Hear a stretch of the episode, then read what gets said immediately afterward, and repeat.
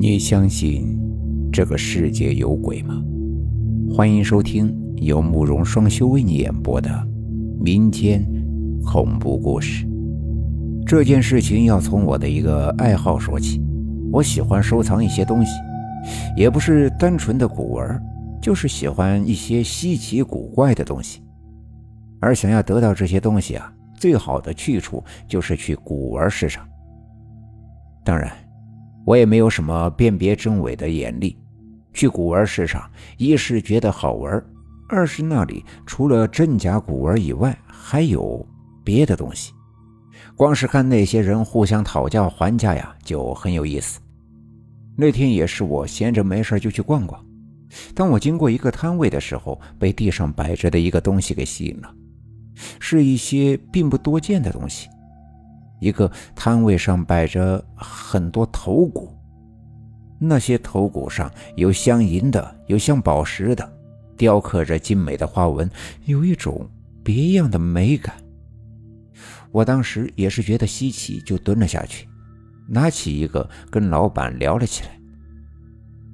老板，这是真的吗？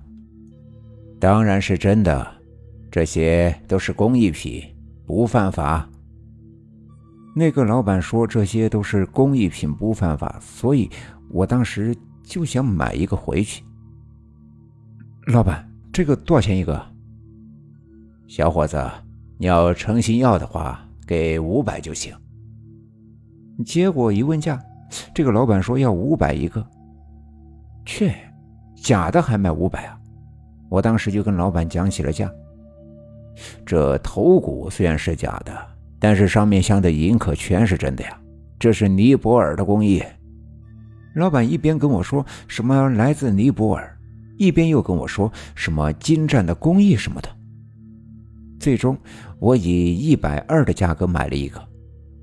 我把那个头骨带回了家，放在了我摆放藏品的房间，是越看越喜欢，就是那种死气加艺术气息的混合体。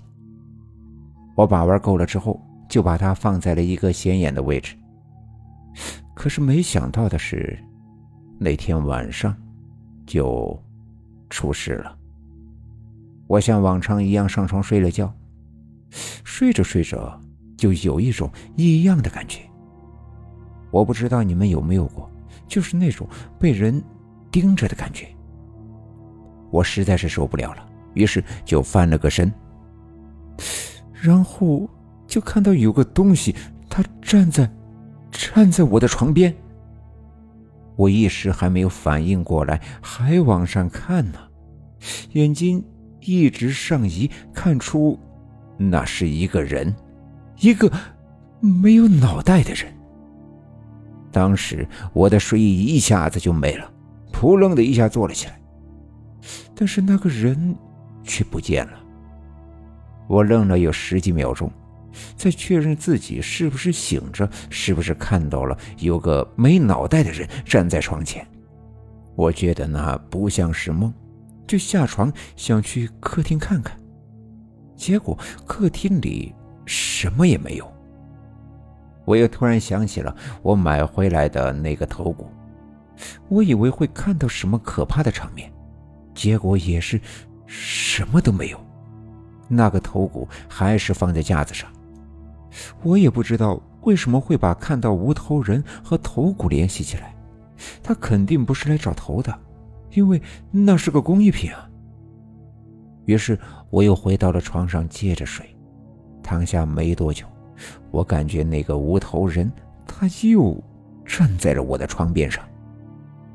这回我没有起来，我想看看他到底想要干嘛。那个无头人就这么站在我的窗边，一动也不动。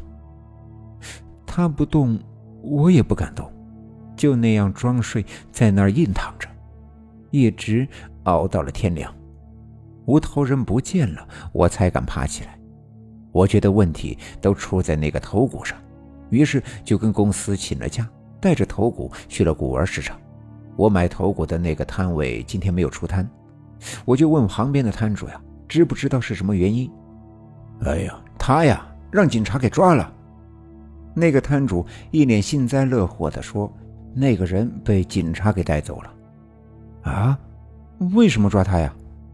我心里想着，可别是因为他贩卖真人头骨犯法了吧？可真的是怕什么来什么。这卖人头骨能不抓他吗？没想到，还真的让我给猜中了。我一时间不知道该怎么办才好了。我出了古玩市场，拐进了一条小巷，看着那个头骨，心想：难道那是真的头骨吗？那我又该怎么办呢？思量再三，我决定把这个头骨送去派出所。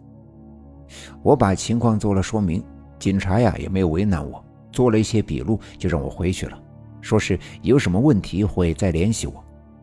几天之后，我接到了警方的一个电话，说是已经查清楚了，卖我头骨艺术品的商贩呀，还干着走私的勾当。